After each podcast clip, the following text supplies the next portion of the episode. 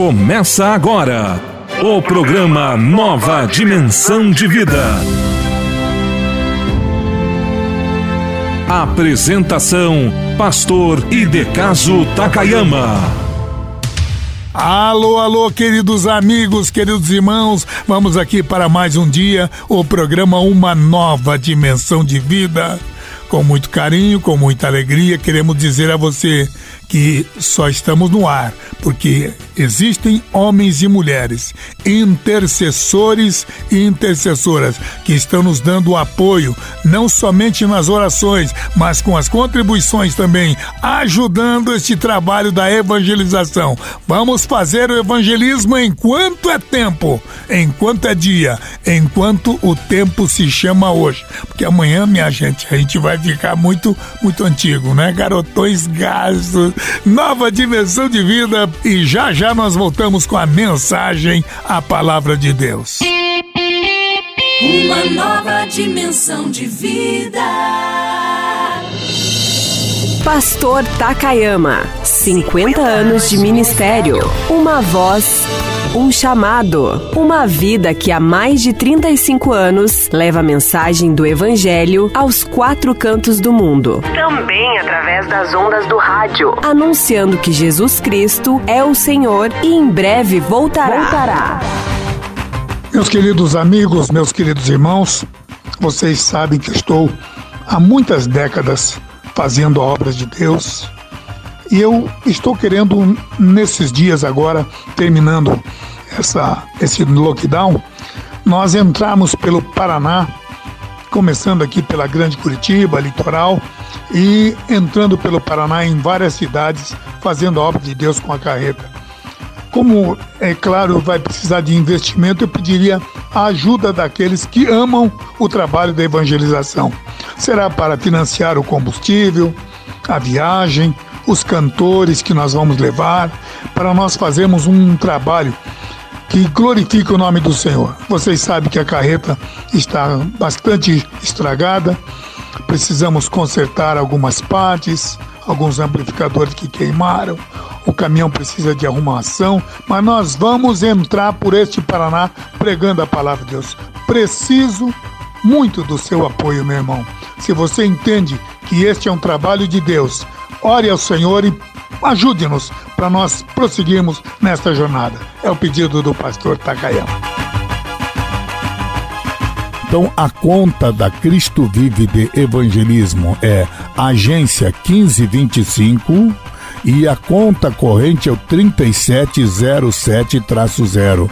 Alguém poderá dizer, mas pastor, eu não posso porque eu trabalho. E, mas você pode fazer uma transferência da tua. Da, da, é só ligar, olha, quero fazer uma transferência para Cristo Vive de Evangelismo. Conta com. Se você tem um outro banco onde você tem conta, você poderá então fazer uma transferência. E claro, para transferência vai precisar do CNPJ da Cristo Vive. Então, o CNPJ da Cristo Vive é isso para quem vai fazer uma transferência.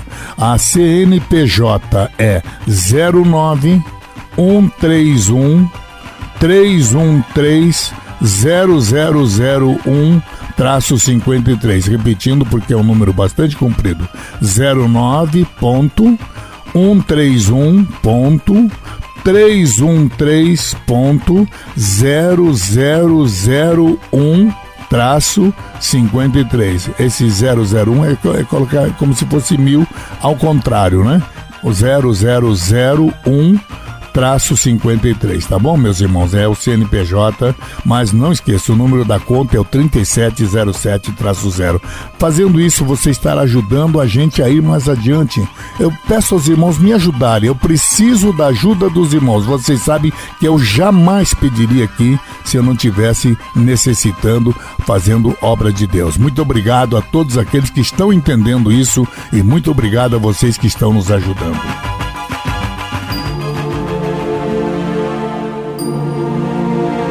Momento da Palavra.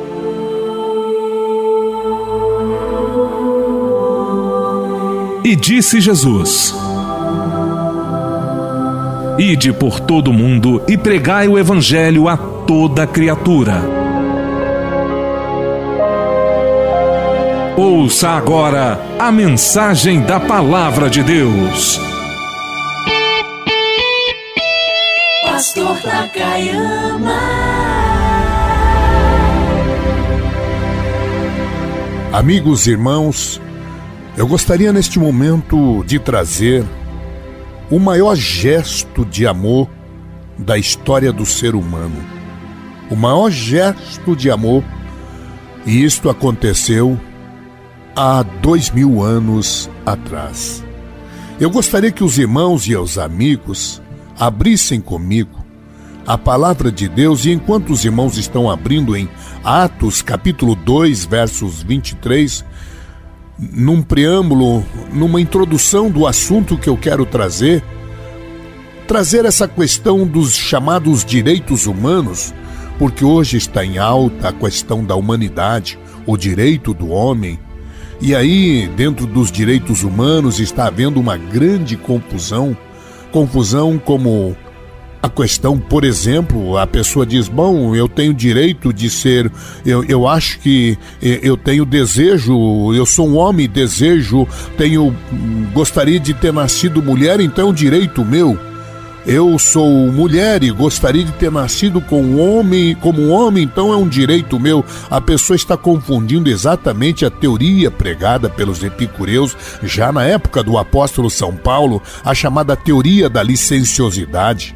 Estão confundindo direitos humanos com direito de Deus. Estão confundindo licenciosidade com lei divina. Estão confundindo preconceito com posição. Dizem que nós, nós que temos uma posição clara do que é o, o, que a Bíblia nos ensina e que, portanto, é o que Deus nos ensina, dizem que isto é fanatismo, é fundamentalismo.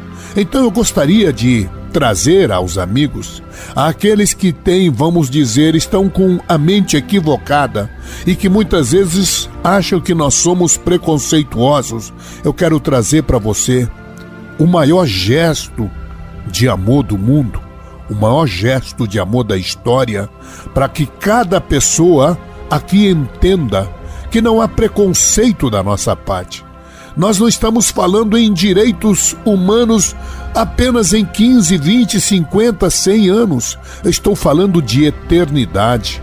E há uma confusão generalizada sobre esta questão, ao ponto do homem, no momento em que houve o maior gesto de amor da história, aconteceu o maior crime do mundo. Mas vamos aqui trazer a Bíblia para que as pessoas entendam o meu raciocínio neste momento, Atos capítulo 2, verso 23. E ele, que foi entregue pelo conselho determinado e pela presciência de Deus, vós o matastes, crucificando-o pelas mãos dos ímpios. Irmãos, já deu para sentir o divino no humano nestas palavras. Esse processo que culminou com a sentença da morte de Jesus, é claro, ao lermos a história, os juristas que estão lendo comigo, ou que já leram, percebem que existem muitos erros, erros gritantes eivado de equívocos nesse processo que a história chama de a paixão de Cristo. As autoridades, naquela época, as autoridades judaicas, eles erraram nas suas próprias leis, tropeçaram nos seus próprios escritos. Na verdade, meus irmãos, atropelaram todo o processo no mais importante julgamento da história do mundo, da história do ser humano. Tanto a prisão de Jesus no Getsemane, como o seu processo preparatório chamado interrogatório diante do, do, do, do sinédrio estava cheia de erros. Revelam aqui as grandes, eu não diria nem deficiências, eu diria as enormes deficiências na condução de um processo jurídico. Os romanos, que se gabavam de serem justos, grande parte das constituições, do processo jurídico, do processo legislativo, do, até hoje, meus irmãos, todo o processo da democracia é baseado no processo romano. Na verdade, as autoridades daquela época, naquela época a nação de Israel que estava sobre o domínio romano, meus irmãos, as autoridades daquela época, na verdade, ali da região da Palestina, de Israel, já haviam decidido, esta que é a verdade, já haviam decidido matar Jesus mesmo antes de interrogar Jesus. E eu provo isso lendo os evangelhos aqui. Tanto Marcos como João falam sobre isso. Vamos ver João capítulo 11, versículos 47 a 53 e nós vamos perceber o que estava acontecendo já as autoridades religiosas, em conluio, em acerto com as autoridades civis, já haviam decidido matar Jesus mesmo antes de interrogá-lo. Depois, os principais dos sacerdotes e os fariseus formaram o conselho e diziam: Que faremos? Porquanto este homem faz muitos sinais, maravilhas. Se o deixarmos assim, todos crerão nele, e virão os romanos e tirar-nos-ão o nosso lugar e a nação. E Caifás, um deles, que era o sumo sacerdote naquele ano, lhe disse: Vós nada sabeis. Verso 50: E nem considerais que nos convém que um homem morra pelo povo e que não pereça toda a nação. Ora, ele não disse isso de si mesmo, mas sendo o sumo sacerdote naquele ano, profetizou que Jesus devia morrer pela nação. E não somente pela nação, mas também para reunir em um corpo os filhos de Deus que andavam dispersos. E desde aquele dia, pois, consultavam-se para o matarem. Irmãos, percebam aqui, vamos ainda para Marcos capítulo 14, versículo 1. E dali a dois dias era a Páscoa e a festa dos pães ázimos, e os principais dos sacerdotes e os escribas buscavam como o prenderiam com dolo e o matariam. Veja que havia já um complô, já havia uma ideia, já havia um consenso de matar Jesus. Eles haviam decidido fazer isso logo depois da festa da Páscoa para evitar essa chamada revolta popular, é o que Marcos capítulo 14, verso 2 está dizendo aqui. Mas eles diziam não na festa para que porventura não se faça alvoroço entre o povo. Vejam que eles estavam já com essa esse esse desejo, este ódio, esta armação. E a atitude de Judas de entregar Jesus acabou adiantando esse intento, meus irmãos. É o que nós vemos em Marcos 14, versos 10 e 11. E Judas Iscariotes, um dos doze de Jesus, foi ter com os principais do sacerdote para lhe entregar. E eles, ouvindo, folgaram e prometeram dar-lhe dinheiro e buscava como o entregar em ocasião oportuna. Vejam, meus irmãos, que o processo então não passou de uma mentira, de um simulacro de justiça. Desde o começo até o fim, não havia uma outra finalidade a não ser dar uma aparência de legalidade. Repito, aparência de legitimidade, de legalidade a um crime que já eles haviam pré-determinado uma armação, uma malandragem, uma maldade. Eles haviam armado isso. Quando uh, eles acharam Judas, ficaram alegres, folgaram, pensaram: bom, agora, agora, agora que a coisa uh, deu tudo certo. As leis judaicas. Irmãos, eu estou falando agora um pouco de jurisdição. Queria falar um pouco da, da, da jurisdição, das leis romanas e as leis judaicas. As leis judaicas não permitiam que um prisioneiro fosse interrogado à noite e ali estava muito menos o sinédrio à noite. E no dia antes de sábado, ou de qualquer festa, todas as sessões eram proibidas. Se fosse antes de um sábado ou de uma festa religiosa, ou de qualquer festa, qualquer sessão, estava proibida.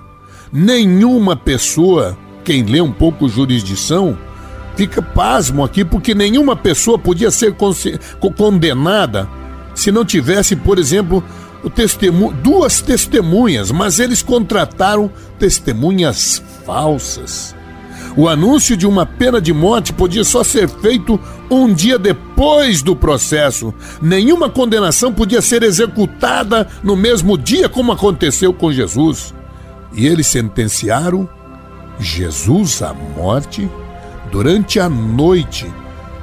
E já logo no dia seguinte, pela manhã, levaram Jesus até Pilatos para que Pilatos lavrasse a pena de morte para Jesus.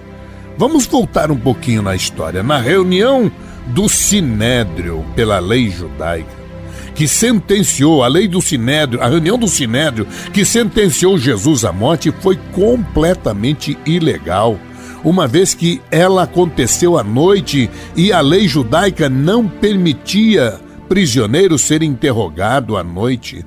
O método usado foi completamente ilegal, porque eles ouviram também testemunhas contra Jesus. Vamos analisar aqui, meus irmãos. Jesus passou por dois julgamentos: o julgamento civil mas passou também pelo julgamento religioso, vamos assim dizer, o julgamento eclesiástico. Esse julgamento eclesiástico aconteceu nas mãos dos judeus no Sinédrio e o julgamento civil aconteceu nas mãos do romano, estavam todos eles armados. Era um, um, acordo diabólico, insano. E alguém dirá: ah, então estava tudo preparado, não tinha jeito mesmo. Então eu vou aqui revelar porque aqui não se trata de trazer um manual de como trazer enganação, de como, como fazer uma armação, mas eu estou trazendo hoje o maior gesto de amor que isso, ainda que esses homens, tanto romanos, tanto civil, como judeus, como religiosos, haviam armado, achando que eles estariam caminhando corretamente nas mãos de Satanás. Na verdade, tudo isso estava no coração de Deus e eu vou provar aos irmãos aqui. No tribunal judaico houve acusação teológica contra Jesus. O sinédrio achava que ele e os religiosos achavam que Jesus havia cometido blasfêmia. A liderança religiosa armado contra Jesus uma acusação horrível. Jesus tinha cometido blasfêmia e, portanto, tinha que morrer. Já no tribunal civil, no tribunal romano, a acusação era política, sedição. Achavam eles que Jesus havia cometido delito contra César porque ele era chamado de rei dos judeus. Nós vemos aqui, meus irmãos, que os judeus estavam acusando Jesus como filho de Deus e os romanos acusando Jesus como rei dos judeus. Portanto, havia aqui uma dupla acusação. Jesus havia cometido o delito, acusaram Jesus de delito contra Deus e de Jesus de delito contra César, tanto no tribunal judaico como no tribunal romano aconteceu o procedimento que eles chamavam de procedimento legal. Eles tinham que seguir toda, todo um procedimento, não é? A jurisdição, meus amigos, quem é advogado que está me ouvindo, sabe disso. Primeiro, a vítima tinha sido presa, a vítima foi acusada e foi interrogada. Terceiro, chamaram as testemunhas. Quarto, então o juiz deu o veredito e pronunciou a sentença. Mas todos sabem que havia uma armação. Jesus não era culpado das acusações. As testemunhas eram falsas, portanto essa sentença de morte era foi o maior erro que o homem, o ser humano, cometeu na história. Olhando sobre o aspecto legal, meus irmãos, tá tudo dentro né, da legalidade. Vejam a hipocrisia e a falsidade. Hoje, meus irmãos, não é diferente. Vocês pensam, meus irmãos, que hoje o que vale é a verdade? Não. Hoje, nos processos judiciais, o que vale é a argumentação, o que vale, eles, eles usam, até na política, eles dizem que o que vale não é verdade, o que vale é a versão, é o que. O, o, o processo, a armação, a versão, a historinha, seja mentira ou não, o que vale é a versão. E aí o processo sobre Jesus foi aberto, dentro do julgamento judaico, foi aberto por Anás, que era o antigo sumo sacerdote, era um período em que eles ficavam, e vemos isso e, em João 18, dos versos 13 até alguns versos, versos 23, 24, e Jesus, na sequência, foi levado pra, para o tribunal pleno para ouvir as testemunhas, está em Mateus 14, 53 em diante, e aí então, numa sessão do dia seguinte, foi para o voto final da condenação, conforme nós lemos aqui em Marcos 15, 1. Meus amigos, Jesus, na sequência, foi enviado para Pilatos, que enviou depois para Herodes, em Lucas 23, verso 7 em diante, e o Herodes, então, num processo político, né, manda de volta para Pilatos, conforme Marcos 15 e também João 18, 39 em diante. Pilatos acaba atendendo o clamor da multidão já inflamada, insuflada. Nós vemos muito disso hoje, né?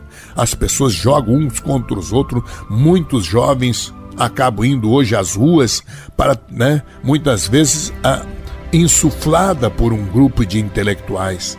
Pilatos então vê que não há outra saída a não ser atender o clamor da multidão e entrega Jesus para o maior ato de injustiça do ser humano na história, a maior armação da história, o maior crime que um homem pode cometer contra aquele que trouxe o maior gesto de amor do mundo.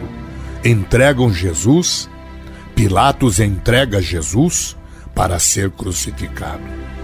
Então, meus irmãos, aqui eu quero trazer eu trouxe toda essa preparação para os irmãos entenderem as armações que são possíveis no mundo dos homens, na justiça dos homens, que eu, quando falo justiça, ponho entre aspas. É importante que todo cristão compreenda que Jesus foi para a cruz não é porque os judeus o entregaram por inveja, por armação, ou porque Judas o traiu por dinheiro ou nem porque o Pilatos o condenou por, por covardia política, demagogia, ganhar popularidade, medo de ser, de perder apoio popular? Não. Cristo foi para a cruz não foi porque os judeus ou os sacerdotes estavam preocupados, a liderança religiosa estava. Tudo isso aconteceu, mas Jesus foi levado à cruz não foi porque os homens queriam. Eu quero que os irmãos abram Romanos 8, 32 para saber por que é que Jesus foi entregue à cruz. Jesus foi entregue à cruz, meus irmãos, porque o Pai fez isso por amor. Aquele, diz esse capítulo 8 de Romanos 32, prova isso. Aquele que nem mesmo a seu filho, a seu próprio filho poupou, antes o entregou por todos nós. Como nos não dará também com ele todas as coisas? Aqui está dizendo que o Deus entregou Jesus a morrer desta maneira por mim e por você. Eu trago aqui o maior gesto de amor da humanidade, o amor de Deus para mim e para você. Está provado aqui em Romanos 8, 32. Estou repetindo várias vezes esse texto para que você guarde isto, lacre em vermelho, risque, marque, acentue este versículo, porque foi o maior gesto que Deus, o Pai, entregou pela humanidade, foi por um gesto de amor. E aí, agora nós podemos ler João 3,16, que é o versículo, junto com este, um dos maiores versículos, o versículo do amor, porque Deus amou o mundo de tal maneira que deu, que entregou, que deu o seu próprio filho unigênito para morrer, para que todo aquele que nele crê, para que todo aquele que nele crê não morra, não pereça, e não é morrer na cova aqui no cemitério, no caixão, 70, 80, 90 anos, não, meu irmão. Ele está dizendo para todo aquele que nele crê, não pereça na vida eterna, não morra, mas tenha vida, vida, vida, vida, vida eterna. Você que está choramingando, você que está reclamando, está toda dodói, está todo cheio de direitos humanos. Ora, eu, eu, eu nasci errado, eu tenho essa deformidade. Exatamente, tem gente que tem até deformidade no âmbito sexual. Alguém diz, Takayama, não é preconceito. Do... Não, crente não tem preconceito, crente tem posição. Não confunda posição com preconceito. Quando nós dizemos que é errado, é porque essa atitude, você pode viver nessa vida a vida que quiser. Você quer ser um homossexual e viver uma vida errada, distorcida, porque talvez você foi formado numa sociedade, infelizmente o homem acaba se tornando produto do meio, e aí você acha que é certo, não é, meu não.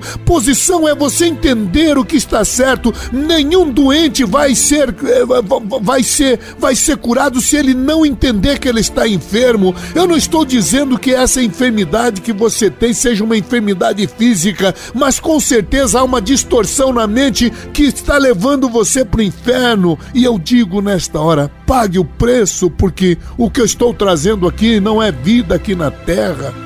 Não estou falando de 80, 70 anos, no direito que você tem de viver qualquer vida. Aqui na terra você tem esse direito, viva a vida que você quiser. Mas se você quiser vida eterna, pague o preço. Negue-se a si mesmo. Tome cada um a sua cruz e siga, siga Jesus. Quem quiser seguir após mim, renuncie-se a si mesmo, porque eu estou dando vida eterna, João 3,16, e o maior gesto de amor foi de Deus, é isso que eu quero trazer. Cristo foi para a cruz porque ele se entregou a si mesmo para nós, para mim, para você, voluntariamente. Se não basta Romanos 8:32, se não basta João 3:16, eu trago aqui João 10:18. Ninguém me atira de mim, mas eu de mim mesmo a dou. Tenho poder para dar e poder para tornar a tomar este mandamento recebido meu Pai. E Gálatas 2, verso 20, para você entender claramente que a morte de Cristo foi um gesto de amor, um gesto de amor de Deus para poder resgatar. Alguém deve estar dizendo, dá um direito, que Deus maldoso é esse que está mandando todo mundo para o inferno. Não, meu querido amigo. Você que é pai sabe, você cria teu filho na inocência com amor. E quando ele cresce, com todo o amor que você criou, se o filho caminhar para o mal, você é o culpado disso? Você sabe que não. É como aquele filho pródigo resolveu pegar a parte, o pai não pôde fazer nada. O direito de cada um de nós, nós temos o chamado direito humano, livre-arbítrio, meu querido irmão. E aí o homem é como teu filho, que você cria com amor, depois quando cresce, aí você é o culpado porque o filho caminhou pela senda do crime? Não, você chora, você se ressente, você se dói, mamãe, por quando vê a tua filha que você criou com tanto amor, de repente caminha para a prostituição e você não é culpada. Ela tomou essa atitude, é isso que você tem que entender. O homem tomou esse caminho do erro. E aí, o homem, Deus não está mandando ninguém para o inferno, essa humanidade é que está indo. Todas as pessoas estão caminhando, já estão condenadas, já estão indo para o inferno. E aí, Deus, para dar, para devolver o direito do homem ser salvo novamente, ele envia Jesus para morrer da maneira que vocês viram com essa armação. Os homens, o inferno, Satanás achou que estaria, estaria vitorioso, mas isso não foi a maior armação, o maior crime da história, a maior mentira jurídica, não. Foi um gesto de amor de Jesus, foi um gesto de amor de Deus Pai. Gálatas 2:20 Já estou crucificado com Cristo e vivo, não mais eu, mas Cristo vive em mim e a vida que agora vivo na carne, eu vivo-a na fé do Filho de Deus, o qual me amou, me amou, me amou, me amou e se entregou a si mesmo. Meu amigo, ele não levou em conta a malandragem, ele não levou em conta a maldade dos, dos homens, ele não levou em conta a ignomínia da cruz pela alegria que lhe estava proposta, a alegria de devolver a mim, a você, a todos aqueles que pela fé crescem, reconquistar com o seu amor e nos salvar pela sua graça. Precisa provar isso? Vamos para Hebreus capítulo 12, versículo 2. Olhando para Jesus, o autor e o consumador da fé, o qual, pelo gozo que lhe estava proposto, suportou a cruz, desprezando a afronta, e assentou-se à destra do trono de Deus ele fez isso para salvar a mim e a você. E aqui então eu venho ao assunto principal. Esse foi o maior gesto de amor do mundo. E volto a ler Atos 2:23. Ele que foi entregue pelo conselho determinado e pela presidência dos homens, vós o mataste, crucificando pelas mãos dos ímpios. Este não foi um gesto do desejo, dos religiosos, da armação do sinédrio, da, da, da questão política do Pilatos para livrar-se da, da, da impopularidade, não, meu irmão. Isto não estava no coração dos homens. Isto foi decidido, primeiro assunto que eu quero trazer desse grande gesto de amor, foi decidido na eternidade e não no tempo. Ela foi voluntária, Gálatas 2:20, e ela foi vicária, não foi um martírio. Eu vou continuar este assunto para trazer este assunto do amor no programa de amanhã, meus irmãos, no programa seguinte, porque o tempo já não me permite. Mas fique ligado comigo, porque ela foi decidida por Deus, o gesto de amor de Deus. Foi voluntário, não foi um martírio. Jesus, Jesus,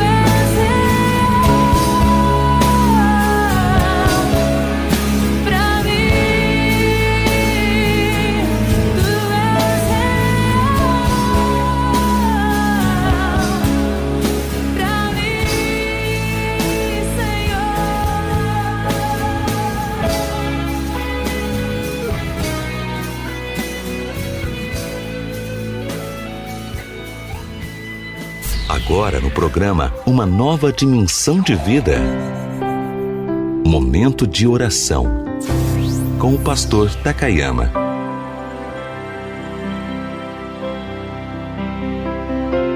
Deus eterno, Deus bondoso, Deus soberano, queremos te adorar, queremos te agradecer. Toda esta multidão que está comigo hoje ouvindo, ó Deus, meditando na tua palavra, te glorifica pelo teu gesto de amor, porque tu, nós o amamos, Senhor, porque tu nos amaste primeiro. E aqui está uma multidão de homens e mulheres. Ó Deus, estamos fazendo o melhor que nós podemos, porque sabemos, ó Deus, que é o mínimo que podemos fazer, porque o preço que tu nos deste para devolver a cada um de nós a nossa salvação, a nossa eternidade, nos tirar da rota do abismo eterno, para colocar-nos na trajetória para o céu custou este gesto de amor que foi a morte de Jesus. E aqui está esta multidão, Deus, glorificando a Ti. Vidas que nesta hora estão compreendendo o equívoco que cometeram, pessoas que na sua no seu gesto de religiosidade se apegam em situações ou doutrinas ou maneiras que não levam a ti, estão nesta hora entendendo por que é que todos nós aqui, eu, Pastor Takayama, cada vida estamos aqui te adorando, te glorificando, porque o teu gesto de amor foi morrer na cruz por mim, por todas estas vidas, e toda esta multidão agora vai à igreja para te adorar, para te glorificar, para te exaltar. Glorificamos a ti a cada momento da nossa vida, por tu nos resgatares o direito da eternidade.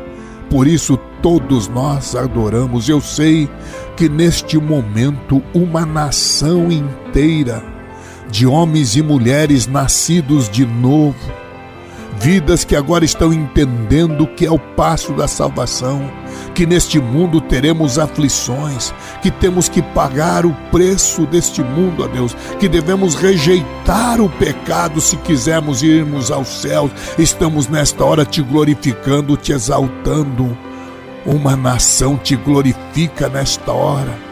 Na Ásia, no Japão, na América, nos Estados Unidos, na África, na América Central e aqui, ó Deus, aqui no Brasil, milhares de pessoas te glorificam nesta hora pela morte de Jesus para poder salvar a nossa vida. Te adoramos, te glorificamos, te exaltamos, te amamos, ó Deus e ajuda-nos, ó Deus, para que cada vida que te glorifica nesta hora entenda que ela pode trabalhar por mais uma vida nestes dias para dobrarmos este número de pessoas. E daqui a alguns dias, cada um dobrarmos, ó Deus, o número daqueles que irão ser salvos, resgatando estas vidas do inferno, e por tudo isso te glorificamos. Dai forças a esta pessoa que agora está passando por profundas tribulações, pela incompreensão do meio em que ela vive, muitas vezes dentro da própria família. Ou Deus, por causa de uma doença, de uma enfermidade que a incomoda, que a entristece, que não permite ter uma vida normal, porque esse é o mundo um mundo que jaz no maligno, um mundo que, em consequência do pecado, estamos vendo diversas situações, ó Deus, de anormalidade, de de doenças, eu peço nesta hora que tu possas minimizar o sofrimento desta vida e tomo este momento de oração para pedir que nesta hora, Deus, tu cures esta vida, transforme, liberte este coração no teu nome santo e precioso. Mas acima de tudo, ó Deus, a minha oração nesta hora se dirige àqueles que estão compreendendo o teu plano de salvação e estão se entregando a ti para receberem a salvação. Ó Deus, porque em tudo isso que vale, ó Deus, no meio desse sofrimento de tantas injustiças, violência, maldade, traição, inveja, engano, mentiras, sabemos, ó Deus, que temos que pagar o preço. E aqui estamos nós, ó Deus, na verdade te glorificando, porque tu no teu gesto de amor, nos resgataste o direito da vida eterna. Recebe este coração agora. Recebe esta vida ou estas vidas que se entregam a ti neste dia. No teu nome, ó Deus, nós te glorificamos. Amém. Esse foi o programa Nova Dimensão de Vida.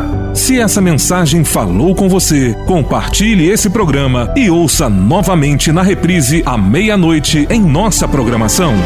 O programa Nova Dimensão volta amanhã às onze e meia em sua nova edição.